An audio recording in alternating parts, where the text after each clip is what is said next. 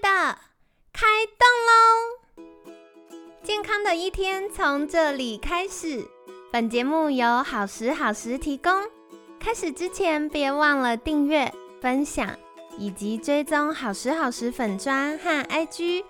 若想帮助心爱的人变健康，也欢迎一起加入健康管理师证照班的行列。有想听的主题或推荐的来宾，也欢迎来信许愿哟。让凯西陪你一起吃早餐，聊健康。嗨，欢迎来到凯西陪你吃早餐，我是你的健康管理师凯西。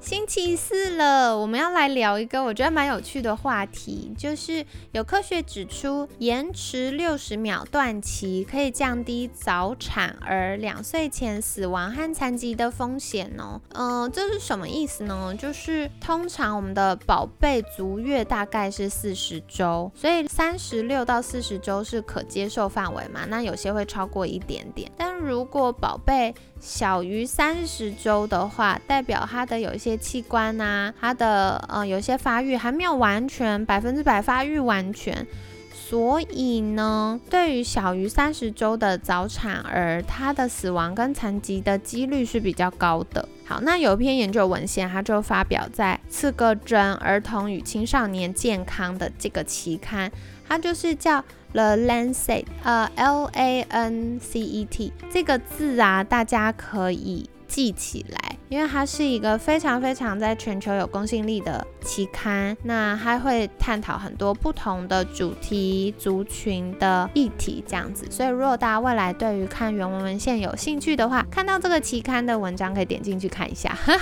好，那说回来呢，就是有研究显示啊，小于三十周出生的早产儿，在出生的时候延迟六十秒在断脐，就是在剪断脐带，能将儿童头两年，就是两两岁以下的死亡和残疾几率降低。百分之十七，然后两岁前的死亡率降低百分之三十。好，那这是为什么呢？就是有研究显示，延迟断脐可以增加早产儿体内红血球的数量及脑部氧气供氧量，然后也可以减少贫血、低血压以及需要输血的情况。那许多研究也显示呢，这种做法可以减少。早产儿发生坏死性肠炎、颅内出血以及迟发性败血症的几率。那这个，这是之前的研究显示的。那这一次的研究呢，是澳洲雪梨大学领导的研究。好，它的呃研究呢，就是针对胎盘输血的实验进行了两年的追踪，是很大规模的研究。哦。因为这当中啊，可能就是本来的追踪的个案家庭会搬家啊、失联啊，或他主动提出我想要退出研究啊，那他的样本数就会越来越少。然后另外是要追踪两年，其实要花费很多的人力、物力、经费啊，等等，所以这个研究是非常非常重要的。然后另外呢？这个呃研究也是有史以来，就是澳大利亚胎盘输血研究呢，是有史以来规模最大、获奖最多，针对三十周前出生婴儿延迟断脐的临床实验，在七个国家二十五家医院进行哦。它的这个最新的研究呢，追踪了一千五百三十一位は。baby，然后当时有七百六十七位新生儿延迟了六十秒断脐，然后有。七百六十四位的 baby 在出生后十秒内断脐，好，正常就是 baby 抱出来，然后呃脐带就会夹住夹住剪断嘛，好，所以大概十秒内就可以搞定了，好，所以这个研究呢，大概大约大约有一千五百位 baby，然后各半啦，一半就是做了 A 方案，就是延迟六十秒断脐，然后另外一个 B 方案就是十秒内断气。好的，研究结果显示。在两岁前死亡率呢，延迟断气组只有八趴，但是立刻十秒内断气的这个组别呢，两岁前死亡的几率增加到十一趴。那严重残疾的方面呢，两岁前严重残疾的这个部分，延迟断气组只有二十三趴，立即断气组增加了三趴，到了二十六趴。所以，然后另外是研究人员表示。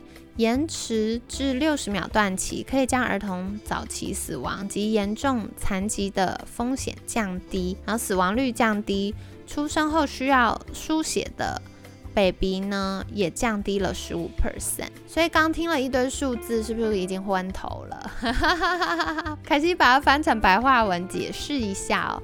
就第一个，这个是很重要的大型研究，而且得到了非常多的奖项，因为它跨国是由澳洲雪梨大学领导，然后在七个国家二十五家医院同步进行的，所以它有非常大量的呃样本数，总共有一千五百三十一名的 baby。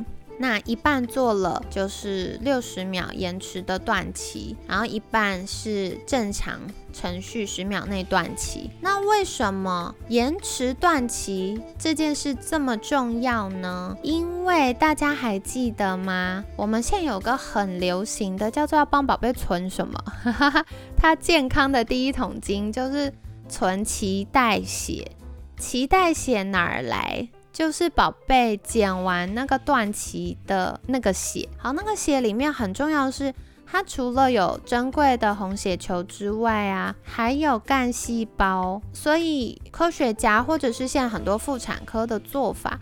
就会鼓励延迟断期。既然都要给宝贝了，就不要存到他以后要用的时候才给他。最好是他一出生，爸爸妈妈可以给他的第一个礼物就是把健康给宝贝。所以呢，嗯，因为脐带血里面呢，它会有比较多的红血球，然后它可以让宝贝降低贫血、低血压跟需要输血的状况。那再来呢？因为红血球里面有氧气嘛，它可以吸氧，所以它也可以促进脑部的氧气供氧量。还有啊，可以减少宝贝发生坏死性肠炎。其实很多 baby 也不能说很多啦，就是在早产儿的这个族群呢，容易会发生坏死性肠炎、颅内出血跟迟发性败血症。所以如果可以让脐带血就是输回到宝贝的身体里面，那会给他比较多的红血球、氧气，然后还有他需要的一些修复的因子啊，然后免疫的一。些因子啊等等的，可以降低这些，就是因为供氧不足，或者是因为血球的问题造成的其他疾病。所以这个呢，就是跟大家分享。那题外话，我想要推荐大家去追踪一个粉砖，就是我们还没有机会合作到，然后也没有业务配合，可是我一直觉得很棒。他们在分享很多很重要的概念，就是第一个粉砖叫做爱儿学，爱是亲爱的爱，儿童的儿。爱儿学学习的学，爱儿学有很多是母婴相关的议题，可以在他们的官网或粉专看到。然后第二个呢是好运工作室，其实凯西一开始知道延迟断期这件事，就是从好运工作室知道的。然后我们在去年也有邀请过好运工作室的杨医师来分享关于温柔生产的议题。我觉得很棒的事情是，孕育一个新生命，不只是宝宝出生很美好，其实对妈妈来说也是一个很大很大的变化，包含身心的变化，包含时间、生活节奏感，包含身份的变化。所以过去为了要避免感染呐，然后避免就是妈妈跟宝宝的危险，很多会在医院里进行。